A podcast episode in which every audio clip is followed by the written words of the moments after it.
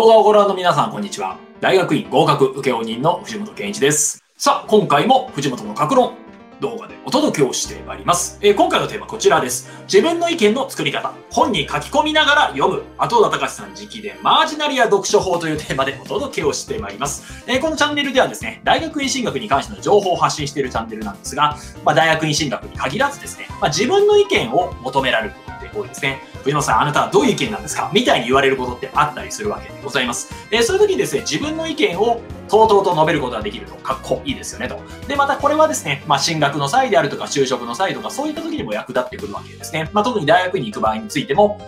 あなたが一体どういうことを研究したいんですか？みたいな感じで結構聞かれたりもしますし、またですね、まあ、ゼミの授業っていうのがあったりします。その中でもですね、自分の意見を言う、そういったシーンも多いのではないでしょうか。で、そういう時に自分の意見であるとか自分の考えをどうやって深めていったらいいか、そのための方法を今日はお届けしていきたいと思います。えまず大前提として自分の意見というのはゼロから生まれることはないですよというところですね。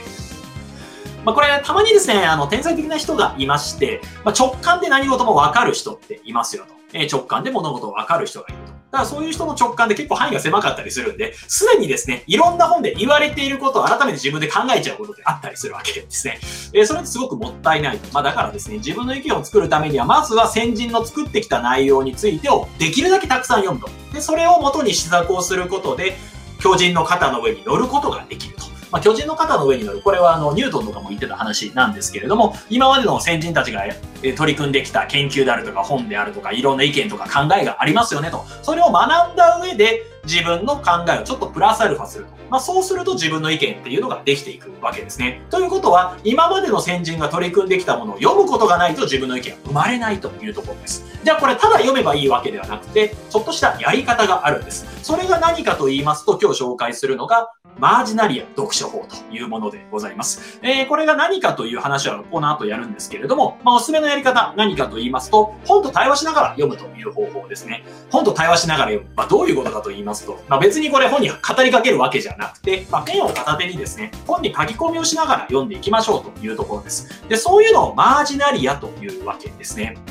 これ私がですね、作家、後田隆さんという方がいらっしゃいます。えこの方はですね、えー、まあ、札幌にも講演会にもいらっしゃった時に私はちょっと質問させていただいたっていうので大変、えー、楽しい思い出として残っているんですけれども、まあ、直木賞作家でもありますし、えー、またですね、まあ、最近もいろいろと、え作品を書き続けてらっしゃる後田隆さん。まあ、この方の講演会で教わった内容が、このマージナリア読書法というものでございます。えこれ何かと言いますと、まあ、推理小説家、江戸川乱歩、まあ、この人の名前をもじってですね、江戸川乱歩っていう名前でやったのが日本の小説家だったりするんですけれども、推理小説というものを一番最初に世の中に提唱したのが江戸川アランポーですね。まあ、この人の本でマージナリアという本があるんですって。これ何かというと、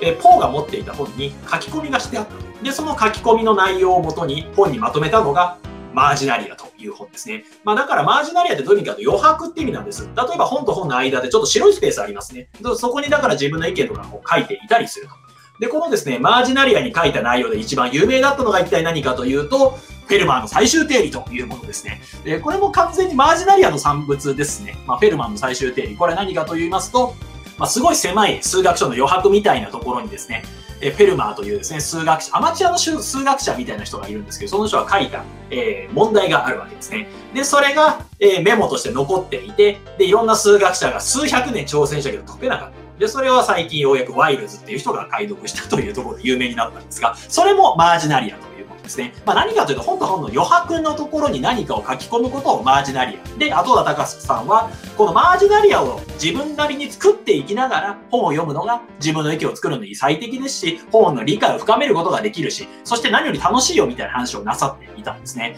っていうところが、はい、今日紹介するマージナリア読書法の全部でございます。つまり何かというと本を読むとき余白に書いていきましょう。で、私はあの最近紙の本だけじゃなくて、えー、Kindle 版で電子書籍も読んだりします。電子書籍ではこれできないからそんなことはなくて、電子書籍でもですね、メモが書けたりするんですね。えー、しかもスマホのタッチで書けるので、まあ、意外と早く書けたりするというところです。まあ、だからですね、本をただ読むだけじゃなくて、余白に書き込みをしていきながら読んでいきましょうというのがポイントですと。じゃあ何を入れるかというと、私は3つの要素が必要だというふうに思います。まあ、1つ目はツッコミを入れるということですね。えー、何かというと、これデータおかしいんじゃないのとか、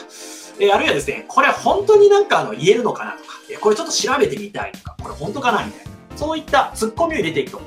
で、これがですね、よく言われているんですが、はい、批判的に本を読むっていうのは、要はこのツッコミを入れて読むということになります。まあ、結構ですね、まあ、学校の、え先生とか、え 私も学校の先生なんで何とも言いようがないんですけれども、まあ、学校の先生とかって結構ですね、まあ、批判的に読みましょうとか、クリティカルリーディングとか言うじゃないですか。でもですね、どうやったらクリティカルリーディングできるんですかっていうと、よくわからなかったりしますね。えー、そうではなくて、まあ、要はツッコミを自分で書き込みながら読もうというのが、クリティカルリーディングであり批判的な読書法ということになります。例えばこれ、根拠は何だろうとか、えこれ本当にそう言えるのとか、あるいはこれ論理展開が急なんじゃないのえこれ以外の要因もあるんではないかっていうふうに、どんどんケチをつけていくことですね。まあそうやって書いていくと、実はその自分の読んだ本というもので理解を深めることができたり、あるいは大学院の場合でしたらですね、こういうツッコミを入れた内容が要は、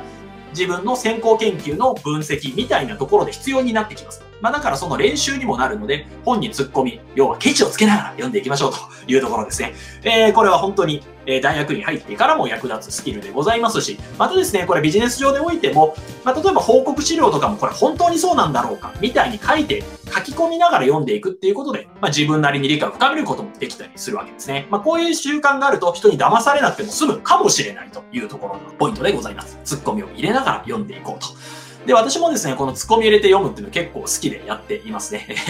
で、私の場合は結構ですね、まあ、日本語表現とかで気になるところは、これちょっと違うんじゃないの？就職後この並べ替えじゃないんじゃない？ここに点いらないんじゃないかみたいに、まあ、構成みたいなことをやりながらやっています。まあ、そうやって読んだ方が自分なりの理解も深まるので、なかなかおすすめですよというところです。そして二つ目がですね、自分の考えを書き込むというところですね。まあ、これが一番のマージナリアの意味でございます。まあ、何かというと、ここについて私はこういうふうに考えるとか、筆者の意見と反対で私はこう考えるとか、これあれも当てはまるんじゃないか、みたいに自分の考えも書き込んでいきましょうというところですね。えー、これは別にですね、研究所であるとか専門書、教科書だけではなくて小説とかでもいいわけですね。まあ、小説、エッセイとかでも、これはちょっと急なんじゃないかとか、この時の主人公のえ動機はいまいち納得できないとか、自分もこれは共感するなとか、まあそういったところを書いていくと楽しいですよね。えー、特にですね、え、私は孤独な大学院生時代を送っていた時とか、こうやって本に書き込みながらですね、対話をしていたところも結構あったりしたところでございます。まあ自分の考えを書き込んでいきましょう。そして、3つ目おすすめですね。思いついた妄想目をすると。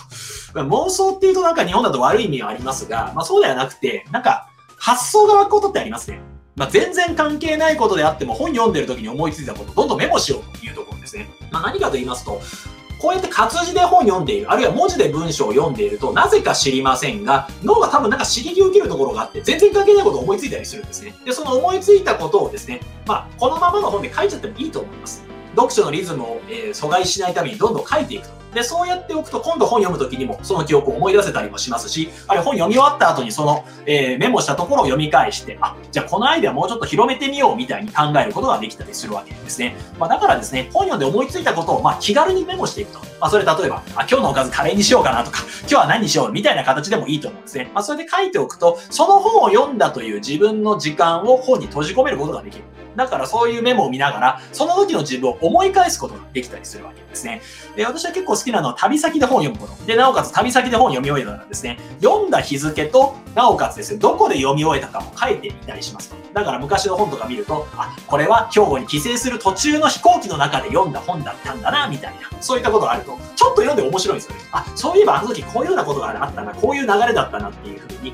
まあそういうメモを書いておくと、後で思い返すきっかけになったりすると。まあだからですね、思いついた妄想もどんどんメモしておくといいんじゃないかなっていうふうに思うわけですね。まあこうやって本に書き込みをしていく。まあ3種類紹介しました。1つ目は突っ込みを入れると。これ本当なの？とか、これ違うんじゃないの？論理展開が急なんじゃないの？みたいにどんどんケチをつけていくと。で、2つ目が自分の考えを書き込む。そして3つ目、思いついた妄想をメモする。まあ、この3つをやることによって、本がですね、まあ、世界で一冊の自分にしかない本になります。まあ、見られたらめっちゃ恥ずかしいということになるんですけども、それだけ本を汚していって自分が書き込んでいくと、本と対話をしていくことになりますね。まあ、だからそうやって読んでいって、ちょっとボロボロにするとか汚していく思いでやっていくと、自分の理解が深まっていくというところになっていきます。えー、特にですね、本ってただ読んだり、何度も読むだけだとなかなか理解で深まらないんですが、自分で突っ込み入れたり、自分の考えを書き込んだり、妄想メモしたりすることで、初めてですね、あ、これこういうことだったんだ、発見があったりするわけですね。まあ、こういうやり方、まあ、私が後田隆さんの講演会で教わった内容ですが、マージナリア、こう余白に書くことにマージナリアに書いていく、えー、ので、マージナリアという形で余白本の余白みたいな意味合いですね。自分だけのマージナリアを作ってみるっていうのはポイントなんじゃないでしょうか。まあ、だからですね、余白に書き込んでいった内容を自分で読んでいく。あるいはそこで書いていくことが自分の意見であり考えであり、自分の研究を進めていく一つのきっかけになったりもします。だからこそ本読むときですね、ぜひ書き込みながら読んでいきましょうというところでございます。えー、今日のポイントです。自分の意見は本を読んで鍛えるものですと。ゼロから生まれませんよと。だから自分の意見や考えを得ようと思った場合、常に読み続けることが大事ですね。えー、ということで私もですね、えー、ブログメルマガ毎日やっている人間でございます。自分の意見も書こうと努力してますが、そのためにやっぱ本読まないといけないなっていうふうに思って、毎日必死こいて読んでるわけでございます。なので私もですね、このマージナリア、ますます意識をしていきたいなというふうに思いますので、どうぞ何かお役立ていただければと思います。なおですね、本を読むのって別にあの、本って友達じゃなくて敵でもあるんですね。だから本を敵だと思って格闘していくのも大事なんじゃないかなっていうふうに思います。特にですね、資本論であるとか、あるいはですね、え国風論であるとか、昔ながらの古典と言われているものってなかなか厳しい敵なんですよね。だからそいつと戦っていくと。だからツッコミを入れながらやっていくと、必死で戦っていくことができるわけですね。まあそうやって名著とか古典と言われているものを格闘してなんとか自分でのものにしていくことで、自分の考え、意見も深まっていくと思います。私も古典や、えー、ちょっと歯が立た立たないような本とも戦っていきたいと思っていますので、はい、今後もその取り組みをですね、この動画の中でもお伝えしていきたいというふうに思っております。えー、今回ですね、自分の意見の作り方、本に書き込みながら読む、後田隆さん直伝マージナリア読書法というテーマでお届けをしてきました。えー、こういった形で情報発信ですね、定期的に行っております。もっと見たいという方は、いいねボタンやチャンネル登録ボタン、また概要欄からメルマガ登録、LINE 登録も可能ですので、お気軽にどうぞ。今回も最後までご覧いただきまして大変にありがとうございました。